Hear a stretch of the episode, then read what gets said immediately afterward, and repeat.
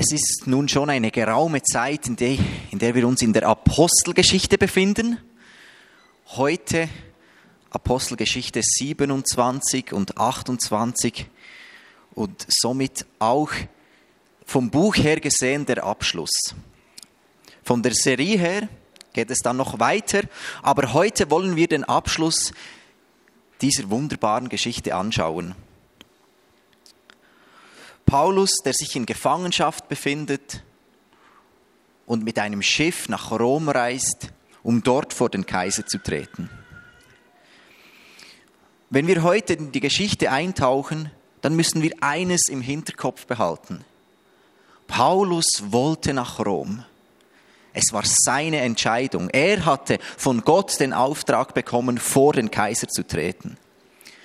Also wenn wir von Gefangenschaft lesen, und davon, dass er als Gefangener transportiert wurde, dann klingt das in erster Linie tragisch. Es war es auch ein wenig, aber es war auch sein eigenes Verschulden. Den Abschluss der Apostelgeschichte 26, dort lesen wir, dass die, führen, äh, dass die römischen äh, Fest, äh, der Statthalter, ich bin, nicht, ich bin mir gerade nicht mehr sicher, dass er sagte, wir könnten ihn eigentlich jetzt freilassen, hätte er sich nicht auf sein römisches Bürgerrecht berufen, vor den Kaiser zu treten. Es ist also seine eigene Entscheidung. Paulus kommt auf ein Schiff und ist dort wahrscheinlich der Mann, der am meisten Reiseerfahrung hat. Und das als Gefangener. Er wollte vor den Kaiser. Es war seine Aufgabe, das Evangelium in Rom zu verkündigen. Er wurde vom Hauptmann Julius geführt und dieser schloss ihn ziemlich rasch in sein Herz. Wir sehen das, dass immer wieder Paulus seine Meinung offen kundtun durfte. Für einen Gefangenen auf einem Schiff, der eigentlich nur vor den Kaiser gebracht werden sollte, ist das etwas ziemlich Spezielles. Meistens hatten die Gefangenen gar nichts zu melden. Und trotzdem lesen wir immer wieder, wie Paulus seine Ratschläge in die Runde bringen durfte. Es war zeitlich gesehen ziemlich sicher der Sommer. Es war perfektes Segelwetter und sie wussten, wir müssen jetzt los, damit wir rechtzeitig in Rom ankommen und nicht in gefährliche Winde kommen wo, wir, wo sie eventuell abdriften könnten.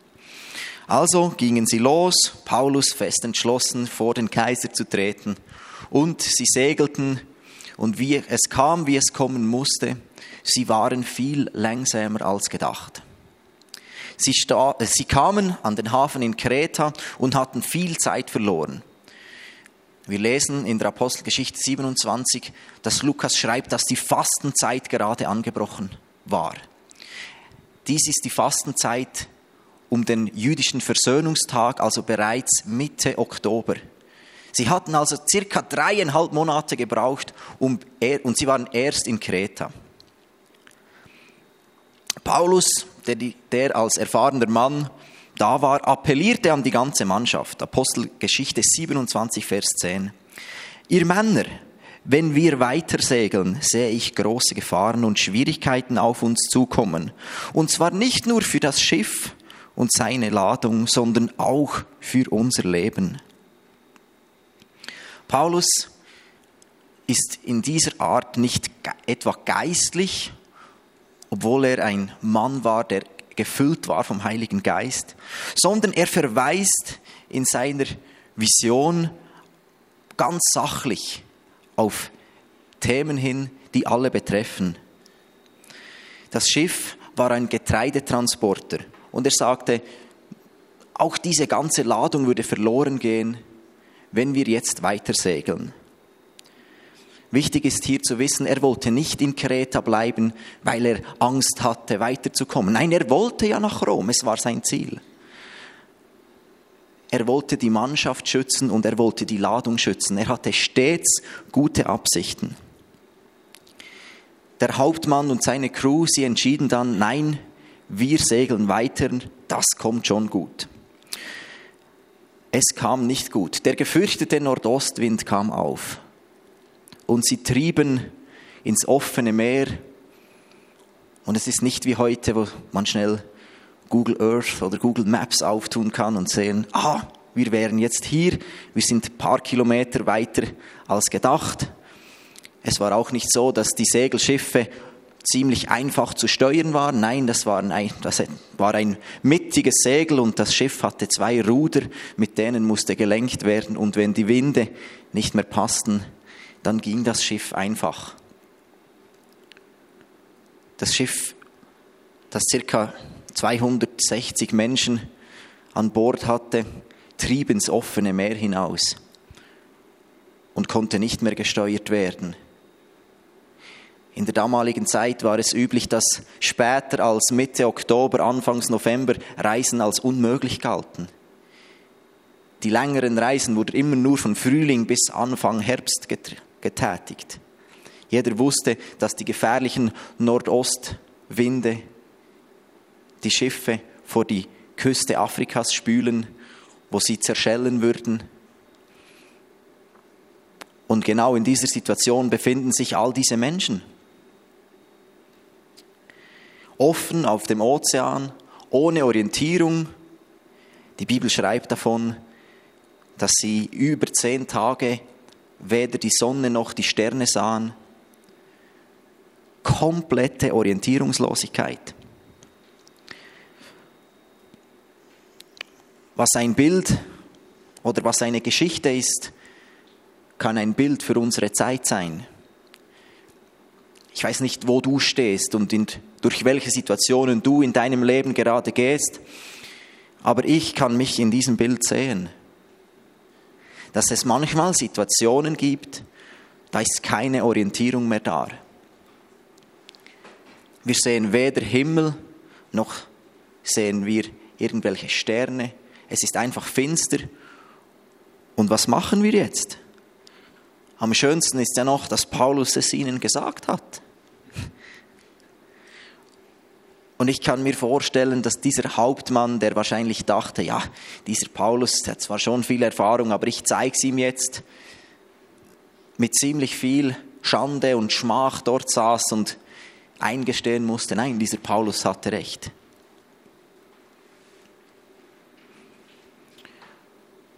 Und wie geht er mit dieser Situation um?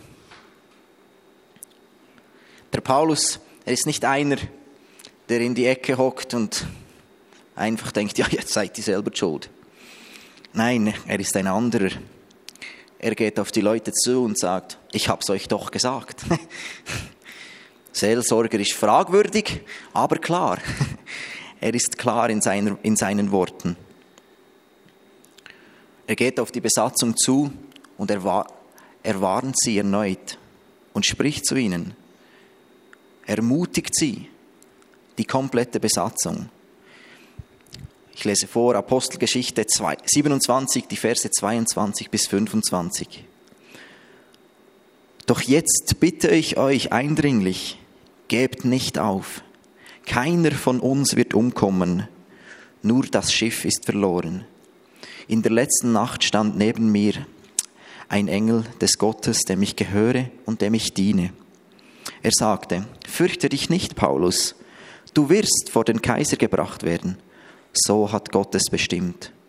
Und auch alle anderen auf dem Schiff wird Gott deinetwegen am Leben lassen. Deshalb hab keine Angst. Deshalb habt keine Angst, ich vertraue Gott. Es wird sich erfüllen, was er mir gesagt hat. Paulus schaffte es auch in der größten, im größten Versagen, im größten Sturm, in der größten ja, Hoffnungslosigkeit eine Zuversicht zu sprechen, das Gehörte von Gott weiterzugeben. Darin ist Paulus mir ein Riesenvorbild. Sich nicht blenden zu lassen von dem, was rundum ist, ich meine, er hatte nicht mehr Orientierung in der Dunkelheit. Wir lesen weiter, dass es sogar ganze 14 Tage waren, in denen sie nicht wussten, wo sie sind. Ja. Ohne Sterne und ohne Sonne funktioniert auch kein Sextant. Gut, ich wüsste auch heute nicht, wie er funktioniert, wenn die Sterne da wären, aber Sie hätten es wahrscheinlich gewusst.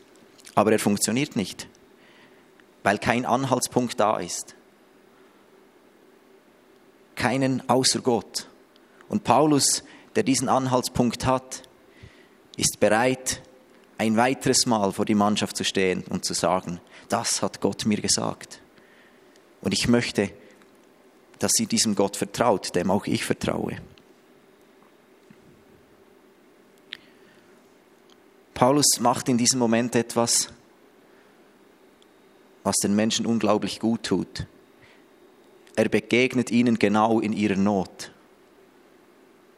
Er sieht, dass, dass sie verzweifelt sind, dass sie Angst haben. Und er bietet ihnen einen Ankerpunkt, einen Ort, wo sie wieder Hoffnung aufnehmen können, wo sie weitergehen können.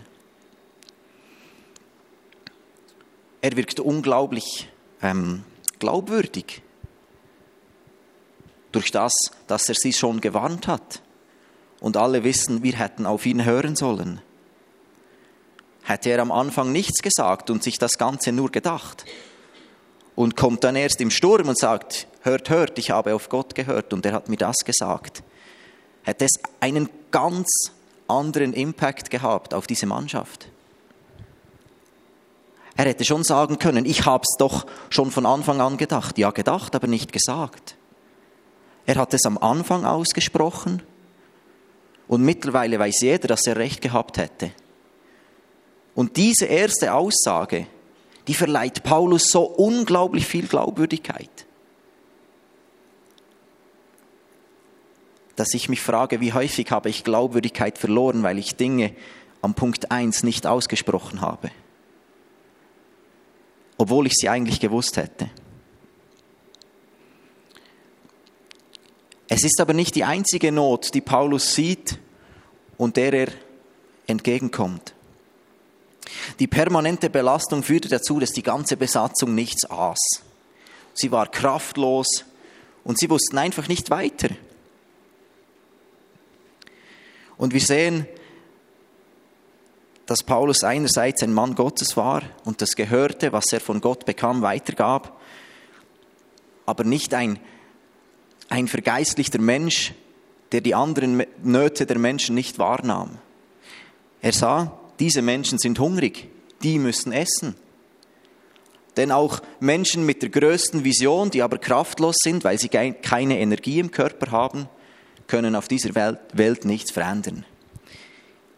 Genau dieser Not begegnet Paulus, indem er sagt, halt, stopp, jetzt essen wir zuerst. Und wir sehen, dass kaum nachdem sie gegessen haben, schreibt Paulus, und die gesamte Mannschaft fasste neuen Mut. Paulus begegnet den Nöten ganzheitlich. Er sieht beides. Er ist nicht nur der, der das Geistliche sieht, sondern auch der, der das Menschliche sieht. Es hätte ihnen auch nichts gebracht, wenn sie nur gegessen hätten, dann wären sie satt, aber ohne Hoffnung. Vielleicht nicht mehr ganz so schlimm, aber sie wären nicht weitergekommen.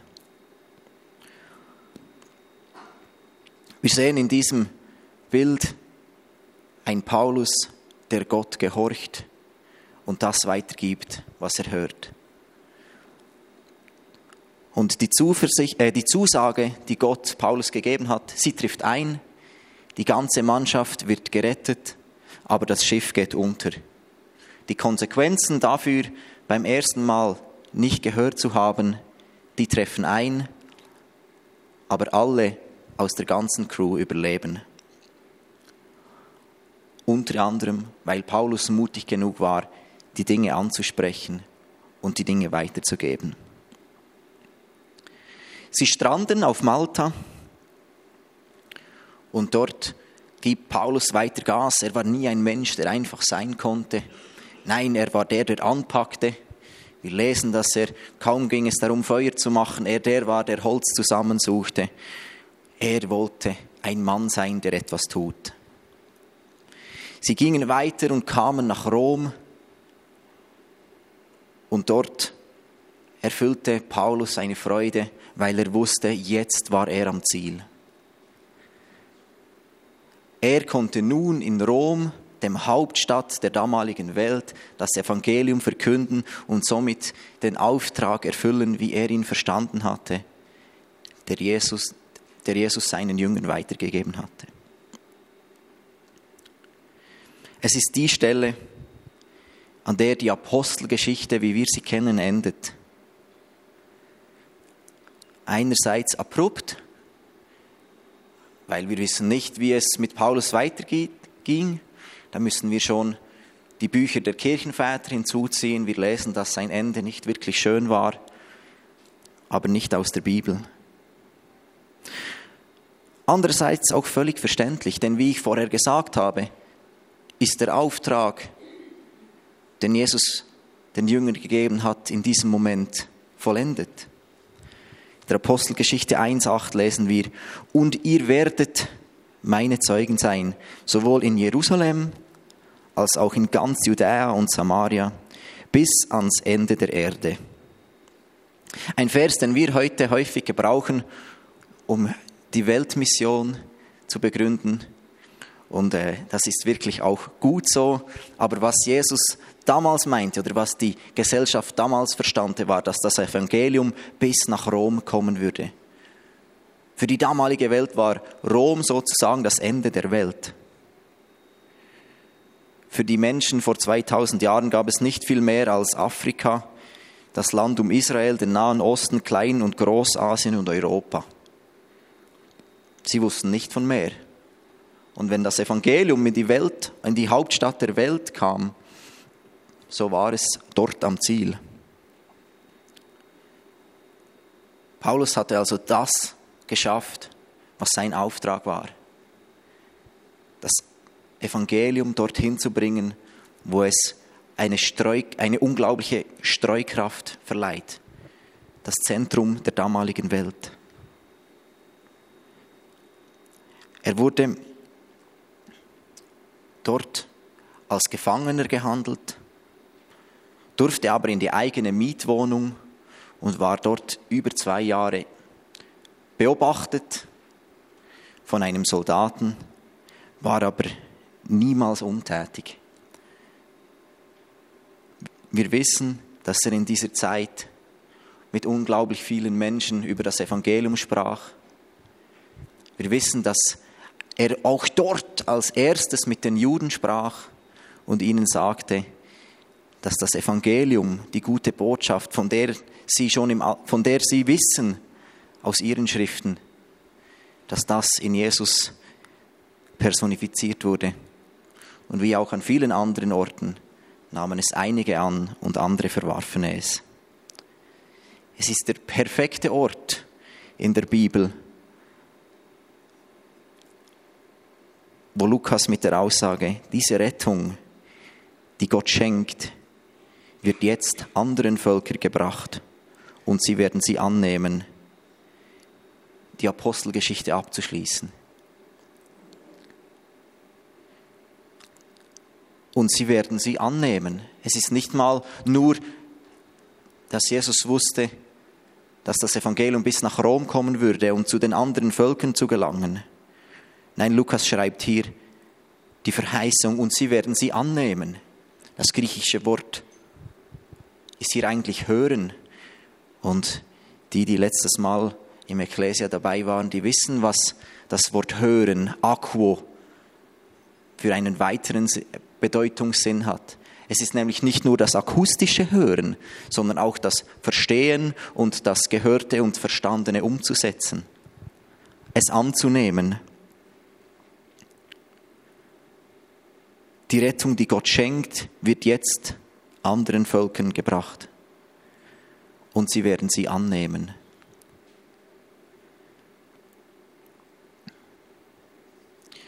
Gott bringt mit Paulus das zu Ende, was er von Anfang an angekündigt hat. Paulus schreibt in dieser Zeit viele Briefe. Er schreibt an die Philipper, er schreibt an die Epheser, die Kolosser, an Philemon. Es war für ihn nie eine Möglichkeit, nichts zu tun für diesen Gott. Und ich möchte zum Abschluss kommen. Die Band darf raufkommen. Wenn wir auf diese Reise zurückblicken und sie versuchen, in, in unser Leben hineinzulesen, dann merken wir, dass es auch bei uns manchmal stürmt. Und eigentlich spielt es dabei gar keine Rolle, ob wir vorher gewarnt wurden.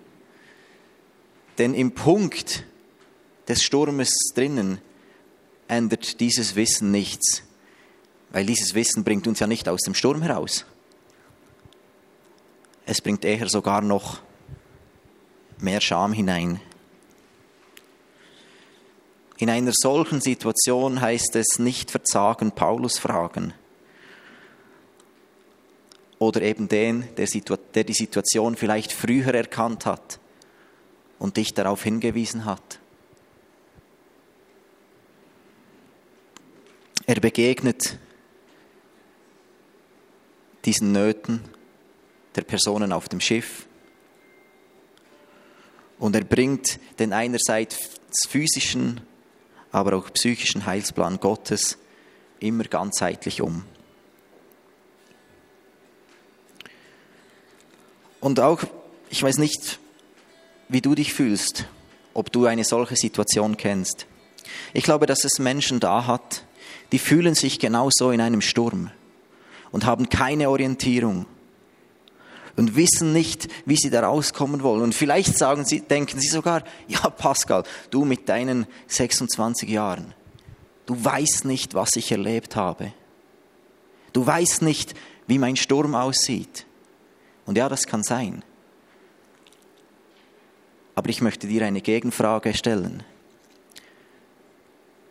Weißt du, wie der Sturm für Jesus aussah? Weißt du, wodurch er ging, um alles zu tragen? Für dich, für mich, für jeden Einzelnen? Ich bin nicht der Maßstab. Jesus ist der Maßstab. Und er ging durch alles, damit wir frei sein können. Also egal wie groß dein Sturm ist, irgendwo ist ein Anker für dich bereit. Und du darfst dich danach ausstrecken, du darfst ihn suchen. Und du darfst mit Gott darüber sprechen.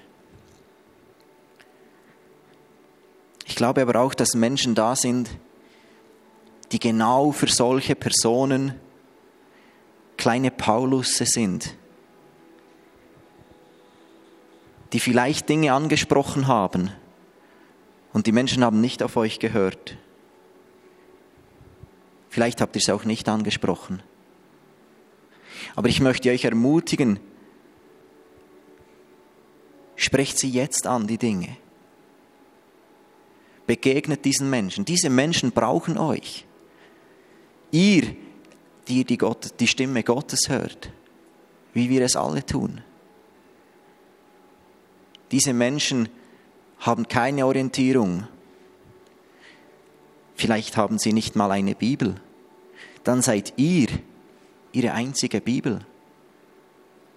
Dann seid ihr die Personen, in denen sie Jesus sehen können, in denen sie die Hoffnung sehen können. Und ich möchte euch unglaublich viel Mut zusprechen, dass ihr aufsteht und euch das weitergibt, was ihr von Gott bekommen habt. Nicht mehr, aber auch nicht weniger. Dann wird es nämlich so sein, dass wenn sie wieder in diesem Sturm sind, sie vielleicht erkennen, hätte ich doch darauf gehört, ich wurde ja gewarnt. Und ihr werdet dieselbe Glaubwürdigkeit bekommen, wie sie ein Paulus hatte vor diesen Menschen. Als zweites sehen wir, dass das Evangelium nicht aufzuhalten war. Paulus war 24-7 bewacht in Rom, in seinem Mietshaus.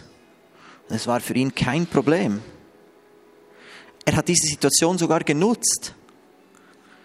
Mit Soldaten gesprochen über das Evangelium, weil er wusste, dass, genau, dass es genau diese waren, die wieder auf den kaiserlichen Hof gehen würden. Es war genau das, was passieren musste. Jesus spricht im Matthäus Evangelium Kapitel 24, Vers 14, dass, dass wenn das Evangelium am Ende der Welt angekommen ist und alle Völker davon gehört haben, das Ende einbrechen wird. Und genau diese, Zuversi äh, diese Zusage ist eingetroffen. Nur wenige Jahre nachdem Paulus in Rom ankam, kamen die Römer und zerstörten den Tempel und ganz Jerusalem. Dass das Evangelium in Rom ankam, war eine Verheißung, die Jesus selbst gegeben hat und die heute noch weitergeht. Das Evangelium ist nicht aufzuhalten. Paulus musste es tun, er musste vorwärts gehen. Er kannte seine Aus, seinen Auftrag. Und ich möchte ganz zum Schluss noch einmal diesen einen Vers, Apostelgeschichte 28, Vers 29 lesen. Diese Rettung, die Gott schenkt, Gott schenkt diese Rettung. Wir müssen nichts dafür tun. Mit offenen Armen dastehen und Ja sagen. Diese Rettung, die Gott schenkt, wird jetzt anderen Völkern gebracht. Das heißt, Völkern wie wir es sind und auch alle anderen. Und sie werden sie annehmen. Die Menschen werden die Botschaft hören, sie werden sie verstehen und sie werden sie umsetzen. Was für eine unglaubliche Zusage mit der die Apostelgeschichte hier endet. Wir wissen aber, dass wir in der FMG noch weitere Sonntage haben. Ja, wie geht es denn jetzt weiter? Und ich möchte, dass wir kurz zusammen, zusammen den Präsenzclip ansehen und ich werde dazu dann noch ein, zwei Worte sagen.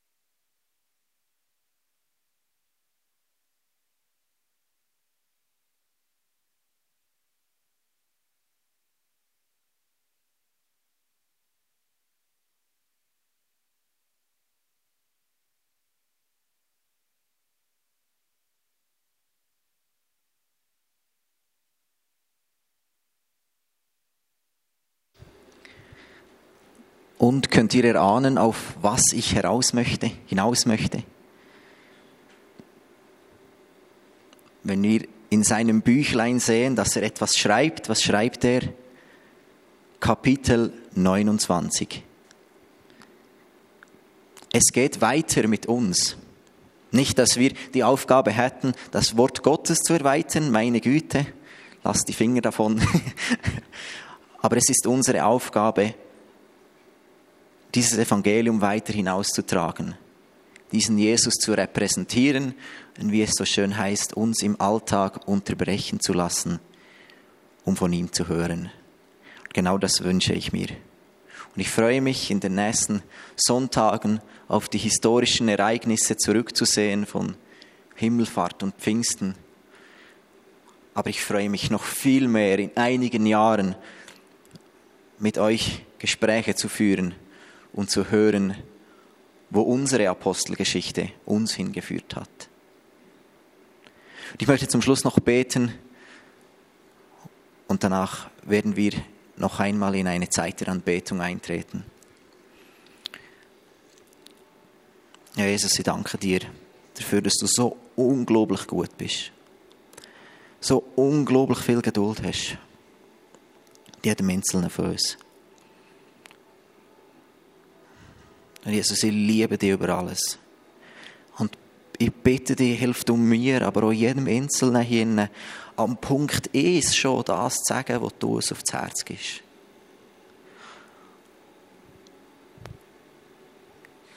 hilft uns aber auch immer wieder neu, den Menschen mit Liebe in allen ihren Nöten zu begegnen.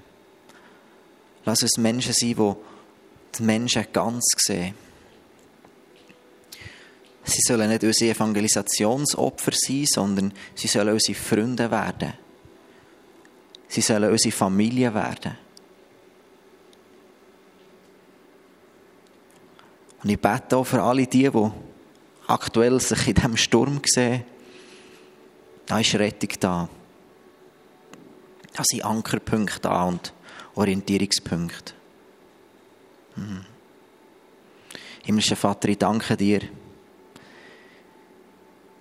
für all das, was du am Kreuz zahlt und da hast, damit wir heute können